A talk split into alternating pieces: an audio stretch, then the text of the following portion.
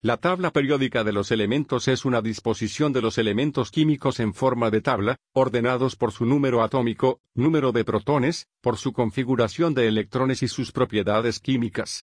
Este ordenamiento muestra tendencias periódicas como elementos con comportamiento similar en la misma columna.